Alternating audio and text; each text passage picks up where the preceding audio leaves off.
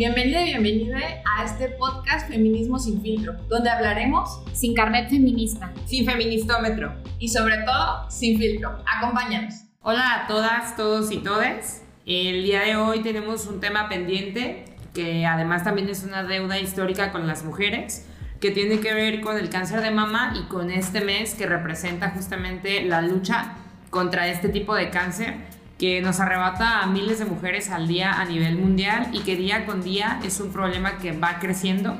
Entonces lo vamos a abordar desde todas las perspectivas, médica, social e incluso del sufrimiento que representan las mujeres que no pueden autoexplorarse por igual arraigos culturales extraños con los que fuimos atadas. Eh, esperemos que sea un tema que les guste mucho y que además también podamos discutirlo posteriormente. Yo creo que todas conocemos a alguien que ha tenido cáncer de mama, ¿no? En mi familia, por ejemplo, eh, mi abuela tuvo cáncer de mama y le, le extrajeron uno de los senos. En su momento yo estaba tan chiquita que creo que no alcanzaba a dimensionar lo que estaba pasando. Ella, por fortuna, sobrevivió. Y con los años creo que ni siquiera por haber tenido ese caso en la familia, a ninguno de nosotras, que la mayoría somos mujeres, eh, tengo cuatro tías y tres primas, nos enseñaron como el tema de la autoexploración. Eh, cuando ya fui más grande y me tocó trabajar en el Instituto Jalisciense de las Mujeres, me tocaba hacerme cargo de una mesa que era la mesa interinstitucional, interinstitucional del cáncer de mama. Ahí descubrí que hay algo que se llama acompañamiento emocional. El acompañamiento emocional es algo que se da a las familias de las personas con cáncer de mama y a las mujeres eh, que tienen cáncer de mama y a los hombres, porque aunque no lo crean, también hay hombres que tienen cáncer de mama. Es mucha menos la población, pero también existe. Y conocí a estas mujeres, ¿no? Que daban el acompañamiento emocional. Y no necesariamente ellas eran familiares de, de, de las víctimas, sino personas que se dedicaban su vida a acompañar a las mujeres que pasaban por esta situación. Mujeres que además buscaban eh, cómo ayudarlas económicamente, que se desvivían para que este proceso les fuera más leve a las mujeres. Aprendí todo tipo de cosas, desde cómo las mujeres eh, buscan algo para rellenarse los, el brasier, ¿no? las que deciden no ponerse implantes, como cómo hacen eh, como un implante falso de semillitas y se lo ponen el brasier, porque claro, no venden brasieres con una sola copa para las mujeres que, no, que deciden no ponerse un implante. O como incluso los brasieres son muy incómodos para las mujeres que no tienen un seno o que les quitaron parte de un seno porque están hechos para las mujeres pues que no han sufrido cáncer de mama. Y así, ¿no? Muchísimas cosas que tienes que aprender en el camino y que siento que yo fui privilegiada porque pude estar en un espacio donde conviví con estas mujeres y aprendí que todos los días es una batalla, no solo por el cáncer, sino por muchísimas cosas que tienen que ver con su sexualidad, con su feminidad y con, volvemos, los estereotipos que se, que se han adjudicado a las mujeres y que afectan justo cuando las mujeres tienen ese tipo de cáncer porque les afecta en esta parte que es tan femenina, entre comillas, y que sexualmente se nos ha exigido tanto, ¿no? Desde los senos. Creo que es importante también hablar de la ignorancia que existe sobre la autoexploración y la falta de información para las personas eh, para las mujeres específicamente, ¿no? Y creo que esta parte es de relevancia porque, número uno, existe una desigualdad terrible en este país donde no todas las mujeres tienen acceso a la salud y, bueno, ya no hablar a la salud de manera digna, ¿no? Segundo, hablar un poco sobre estos mitos que existen alrededor de que ir con una persona ginecóloga pues es en realidad para que alguien te vea o para que alguien te toque. Y tercero, creo que es importante que nosotras aprendamos a que tocarnos en toda la extensión de lo que esa palabra incluye es importante, ¿no? Tocarnos las mamas para saber si, pues padecemos algún tipo de irregularidad en nuestro cuerpo, lo que ya habíamos platicado en algunos otros capítulos sobre masturbarnos y saber qué es lo que nos gusta, porque si nosotras mismas no conocemos nuestros cuerpos, pues obviamente va a ser muy complicado que alguien más pueda eh, complacernos. Hablando específicamente del mes de octubre, que tiene como objetivo prevenir y de alguna manera pues erradicar el cáncer de mama, que desde el 2006 se convirtió en la primera causa de muerte de mujeres en México. Imagínense qué grave, o sea, desde el 2006 en México es el número uno, la causa número uno por la que mueren mujeres todos los días. Y justamente, pues el objetivo de hacer este capítulo es poder concientizarnos sobre la importancia de prevenirlo y de salvarnos nuestra vida a través de explorarnos y a través de algunas otras herramientas que vamos a estar platicando en el capítulo del día de hoy. Bueno, aquí Cristina acaba de tocar un tema muy relevante para mí. Como saben, yo soy médica y hay algo que me llama mucho la atención porque a veces queremos responsabilizar a las mujeres por el tema de la autoexploración, pero ella dijo algo sumamente importante y es que no todas las mujeres tienen acceso a esta información. O sea, las mujeres no fuimos enseñadas a tocar nuestros cuerpos porque además era un templo prohibido que debíamos de cuidar, ¿no? Incluso hay muchos tabús respecto al tema de la ginecología, porque hay mujeres que a mí que me tocó estar en el sector público, me decían, no, es que no me pueden revisar si no está mi esposo. O sea, imagínense el nivel de, enajenación de nuestros propios cuerpos que provocaba que ni siquiera un médico o una médica pudiera revisarlas de manera adecuada, aun cuando veía procesos ya, ya avanzados que se podían notar en las mamas. Entonces, eso se vuelve muy grave porque volvemos a un tema que a mí me interesa bastante, que es la desigualdad en los temas de salud pública. Y que no solo radica aquí, radica en que vamos a tener una mujer joven o de edad avanzada que nunca se autoexploró porque además nunca tuvo las herramientas para poder hacerlo, que probablemente si, tiene, si es propensa al cáncer de mama por un, por un tema familiar o por agentes externos, va a padecer esta enfermedad y sin herramientas va a sufrir una mastectomía eh, radical, que es cuando te retiran, por ejemplo, los dos senos para que evites que haya propagación del cáncer y posterior a ello, ¿qué sigue para las mujeres que no tuvieron ninguna herramienta y que además llegaron hasta este grado en donde tuvieron que retirarle sus dos senos o uno? Pues lo que sigue es también un, un proceso posoperatorio que puede ser también post-traumático, en donde las mujeres sin esas herramientas y con la ausencia de esto que justamente decía Itzul, que nos da como, nos asigna la feminidad, pues pueden tener un proceso también doloroso de ausencia, un proceso doloroso de poco acompañamiento, un proceso en donde su salud incluso está en riesgo porque imagínense si no conocían sus mamás eh, cuando las tenían de manera normal, ¿cómo será ahora que sufrieron o que tuvieron un procedimiento de mastectomía en donde les fueron retirados?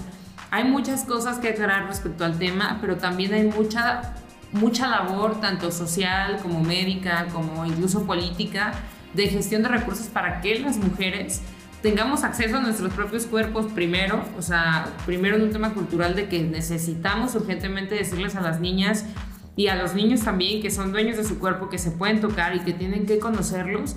Y segundo, cómo le ofrecemos al mundo entero, porque como decía Itzul, el 1% del cáncer de mama se ve reflejado en hombres. ¿Cómo le decimos a todas las personas que se tienen que tocar y que esto no representa nada malo? Entonces, hay una serie de deudas sociales, eh, psicológicas políticas, de gestión de salud, que se deben de ir cerrando y este mes toma mucha importancia y mucha relevancia pues porque hay muchísimas instituciones que le están apostando a la socialización de la autoexploración para evitar el cáncer de mama. A ver, pero también hablemos de cómo estas campañas de socialización todo el tiempo reniegan de la parte como activa de la autoexploración, porque es muy bonito decir, ¿no? Tócate, cuídate, eh, autoexplórate y, y cómo, cuáles son las otras frases que dicen las campañas, pero yo nunca he visto una campaña que enseñe a una mujer con los senos eh, expuestos explorándose. O sea, realmente todas las campañas son intencionales, sí, pero como los senos siguen siendo un tema tan tabú, tan relacionado con lo sexual y lo erótico, que no podemos ni siquiera hacer una campaña de autoexploración mamaria que no, que no tenga estos tintes de, pues ahora sí, de, ocultar, ¿no? El cuerpo de las mujeres. O sea, incluso el tema de, que en Instagram eh, los pezones de las mujeres no se puedan ver y los pezones de los hombres sí, no sé si han visto, que como las, las, las mamas de las mujeres han sido hipersexualizadas, ¿no? Cuando pues los hombres también tienen mamas, nomás son de diferente forma. A mí me encantaría ver una campaña donde nos enseñen literal cómo autoexplorarnos y también esta generalización de que todas las mujeres nos debemos explorar igual, pues claro que no. O sea, imagínate las mujeres que tienen mastectomía o las mujeres que tenemos implantes o las mujeres que tienen eh, muy senos muy grandes. O sea, no podemos estereotipar que la autoexploración para todas es igual o que no duele o todas estas, estas cosas que, que se ven muy bonitas, ¿no? Las fotos de todo el mundo vestido de rosa, y, pero realmente no están haciendo un trabajo profundo de, de concientización, porque sí te dicen que te toques, dicen que te explores, pero no te dicen cómo, ni dónde, ni cuándo, ni, ni hay como un tutorial público, ¿no? Claro que si lo buscas en YouTube o en cualquier canal de acceso público, pues lo vamos a encontrar, pero eh, creo que sería responsabilidad de todas y de todas dejar esta hipersexualización de los senos de las mujeres y entender que también son parte de nuestra salud. Otra cosa que, que a mí me, me alarma un poco es cómo este estereotipo que tenemos las mujeres de que los senos forman parte de nuestra belleza, incluso por eso es una de las, de las cirugías plásticas que más se hace en el mundo, esta y la renoplastía, es tiene mucho que ver con cómo les pega en su autoestima las mujeres el tema de la, de la, de la extracción de las mamas, ¿no? Porque entonces, ¿quién las va a querer? ¿Qué hombre va a querer tener una relación sexoafectiva con una mujer a quien le extrajeron las mamas? Y todos esos estereotipos que socialmente nos han inculcado, que además nos destroza la vida pensar que por una enfermedad podrías perder tu pareja, tu familia, ¿Por qué? Porque las mujeres tenemos que vernos lindas y, algo que, que, es de mujeres, ¿no? Es tener senos grandes, abundantes y bonitos. Y si tuviste una enfermedad, eso no lo justifica, ¿no? Tú tienes que operarte y ponerte implantes porque incluso yo he escuchado muchas mujeres cuestionarse a las mujeres que les hacen mastectomía y deciden no ponerse implantes. Y es como, pero ¿por qué no te pusiste implantes? O sea, ¿no te sientes rara? Pues no, no. O sea, decidí hacer una mastectomía por salud, pero no tengo por qué tener implantes mamarios y es válido y también la que se los quiere poner es válido también, ¿no? Pero como esta estereotipación del cuerpo de las mujeres se trastoca incluso el tema de nuestra salud. Creo que también es importante hablar sobre el acceso a las mastografías y el acceso a la atención médica que las mujeres eh, debemos de tener. Primeramente, sentirnos cómodas con la persona ginecóloga que nos va a atender es muy importante. Y segundo, saber que estas mastografías, pues si bien no son la sensación más placentera, pues tenemos que hacernoslo. Eh, las personas médicas como algunas tienen opiniones encontradas, pero en general dicen que a partir de los 40 años nosotras deberíamos hacernos la mastografía y las mujeres que tienen implantes mamarios deben hacérselo dos años posterior a cuando les pusieron esos implantes porque pues obviamente la autoexploración cambia en la medida en la que no podemos sentirnos de, de forma directa eh, nuestras mamas, ¿no? Entonces es importante que nos informemos, pero sobre todo pues que consultemos a las personas médicas que son las que son expertas en esto. Creo que eso es muy importante porque bueno, pues todavía somos, estamos en pañales en el tema de, de pues el alfabetismo respecto a la parte de salud.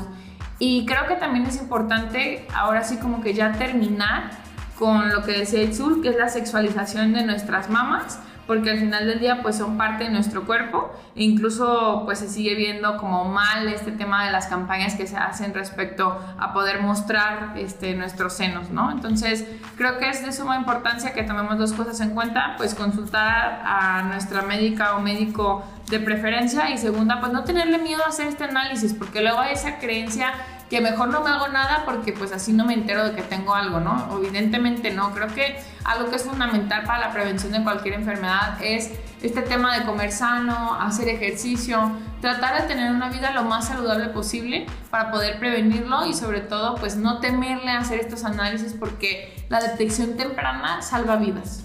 Bueno, y aquí, ahorita que estamos hablando en ya entrados en el tema médico, yo sí quiero recomendarles Evidentemente sé que hay una gran brecha de respecto al conocimiento de estos temas, pero aprovechando este espacio, quiero decirles y que también puedan socializar ustedes con sus familiares o con amigos y amigas, que nosotras y nosotros, porque también los varones sufren cáncer de mama, a partir de los 18 años tenemos que explorar nuestras mamas una vez al mes. En el caso de las mujeres tiene que ser de 3 a 5 días después de su menstruación para que no haya modificaciones de hinchazón o de retención de líquidos que puedan estar por ahí modificando la textura de nuestras mamas. Y las mujeres a partir de los 25 años deben de hacerse una exploración clínica con su ginecólogo o ginecóloga de confianza. Los varones también pueden hacerlo así. Y a partir de los 40 años, las mujeres sin síntomas, porque eh, o sea, el cáncer de mama no siempre manifiesta síntomas, pero a partir de esta edad se vuelven más propensas las mujeres y hombres a sufrir cáncer de mama y pues a partir de los 40 años, las mujeres debemos realizarnos una mastografía de tamizaje una vez al año Y si esta mastografía no presenta anomalías, pues hay ginecólogos y ginecólogas que recomiendan hacerlas cada dos años, aunque eh, es dependiendo también del criterio y del resultado del, del estudio. Entonces, ahora que tenemos estos datos, es muy importante que, aunque no seamos médicos o médicas o personal de la salud, podamos transmitir la importancia de la prevención, ¿no? Ah, sabemos que hay una gran brecha y no la eliminamos ni la hacemos menos ni estamos eh, tratando de hablar desde el privilegio del conocimiento, no, al contrario, creo que hoy más que nunca las redes sociales y medios como este nos sirven para socializar cosas tan importantes como la prevención del cáncer de mama. Yo creo que ya para cerrar, para mí, más allá también del tema médico, que bueno, Valeria ya lo cubre bien, habría que explorar todas las mujeres y las familiares de personas que tienen cáncer de mama. Eh, busquen esos grupos de acompañamiento emocional. Jalisco fue el primer estado en certificar, hay un estándar de acompañamiento emocional que certifica a las mujeres que dan este servicio. No sé si se llama servicio, pero eh, fuimos al primer estado, ¿no? Qué importante que, que de aquí saliera eh, esa profesionalización de las personas que quieren acompañar mujeres que, que tienen cáncer de mama. Y no nada más a ellas, sino también a sus familiares, porque el cáncer no solo afecta a la persona que está enferma, sino a todo su círculo nuclear. Entonces las invito a que busquemos estos espacios, estas personas que dan acompañamiento para que no se queden solas, para que tengan quien las escuche y, y más, que son expertas en el tema y que puedan darles el acompañamiento que necesitan. Las invitamos a tocarse, a explorarse, a conocerse a no tener miedo de lo que pase y que sepan que luchamos juntas, no solamente en, en octubre, el mes de la sensibilización en contra del cáncer de mama, luchamos juntas todos los días. Muchas gracias por sintonizarnos, por estar aquí y bueno, pues sobre todo por hablar sobre feminismo sin filtro. Gracias por ser parte de Feminismo sin filtro. Nos vemos todos los miércoles por Spotify. Síguenos en Twitter como Feminismo sin Fil en Instagram y en Facebook como Feminismo sin filtro.